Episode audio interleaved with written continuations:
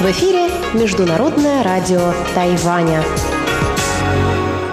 Здравствуйте, дорогие радиослушатели! В эфире Международное радио Тайваня. Вас из тайбэйской студии приветствует ведущая Анна Бабкова.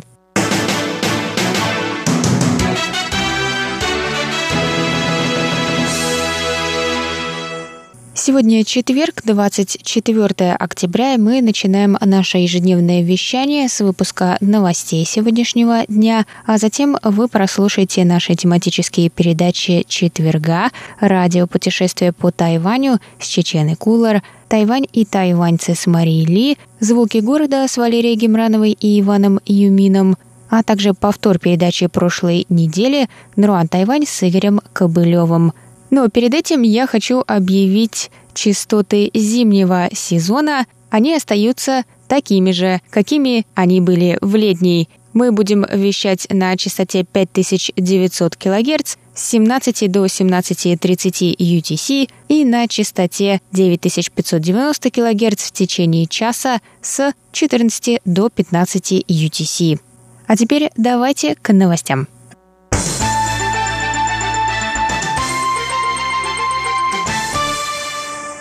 Первая международная конференция по правам ЛГБТИ в Азии пройдет в Тайбэй с 24 по 25 октября – она была организована совместно Тайванем и Евросоюзом. На конференцию съехались 260 участников из 31 страны Европы и Азии, включая официальных лиц правительства ЕС. Об этом сообщили в Комитете по гендерному равенству Тайваня 23 октября. Участники конференции поделятся опытом своих стран в сфере защиты прав ЛГБТИ, эта аббревиатура расшифровывается как лесбиянки, геи, бисексуалы, трансгендеры и интерсекс. Они также поговорят о равенстве брака и формировании общества открытого гендерному разнообразию. Конференцию открыли вице-президент Тайваня Чен Дзяньжэнь и глава Европейского экономического и торгового представительства на Тайване Филипп Гржегаржевский.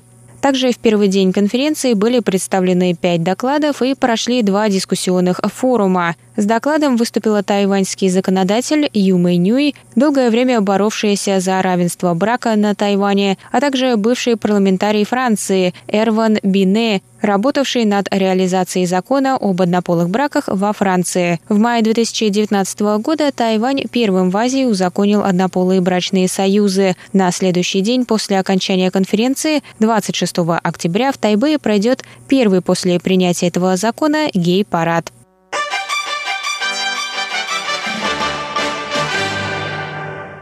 Центральной академии наук Тайваня, также известной как Академия Синика, провели исследование окраса мотыльков при помощи искусственного интеллекта.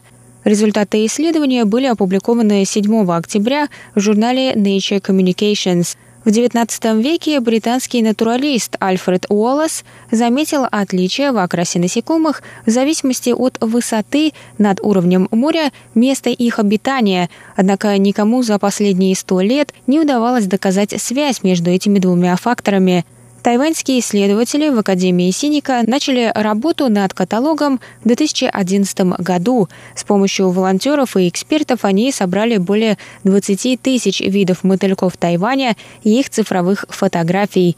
Затем исследователи обратились к помощи искусственного интеллекта, который проанализировал собранные данные и выявил мельчайшие различия в окрасе, недоступные человеческому глазу. Искусственный интеллект рассчитал зависимость между окрасом и высотой над уровнем моря на основе предложенных изображений с указанием высоты, где они были сделаны. На основе полученных данных искусственный интеллект научился самостоятельно высчитывать высоту фотографий по окрасу модельков.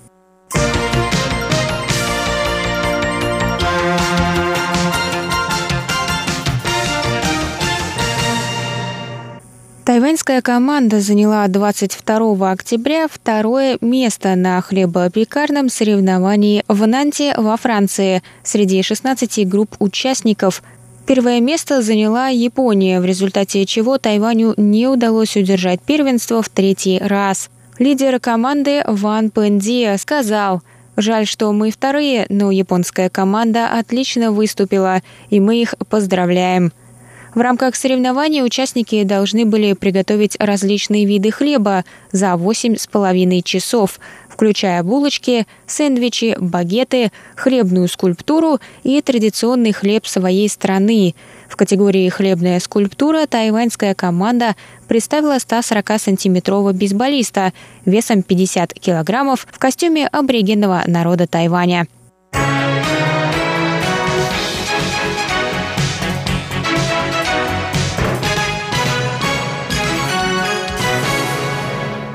Президент Китайской республики Цай Инвэнь встретилась 24 октября с членом Палаты представителей Нидерландов Хэнком Кроллом. Цай отметила, что в ходе ее правления Тайвань и Нидерланды установили механизм для диалога по экономическим вопросам. Она сказала, что в 2019 году две страны подписали таможенное соглашение и соглашение о сотрудничестве в сфере технологий – Президент выразила благодарность законодателям за поддержку Тайваня.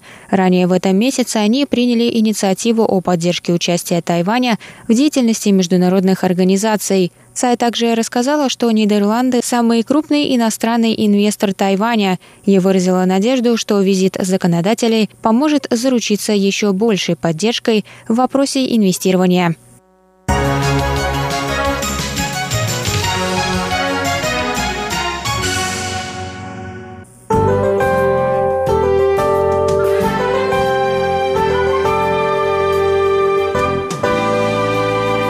Сейчас прогноз погоды.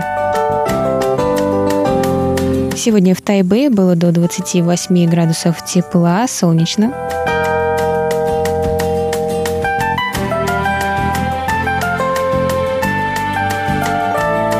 Завтра в Тайбе также до 28 градусов тепла, солнечно с переменной облачностью.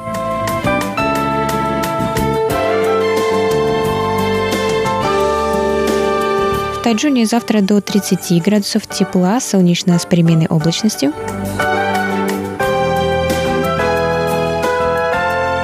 И на юге острова в городе Гаусюни до 29 градусов тепла, солнечно с переменной облачностью.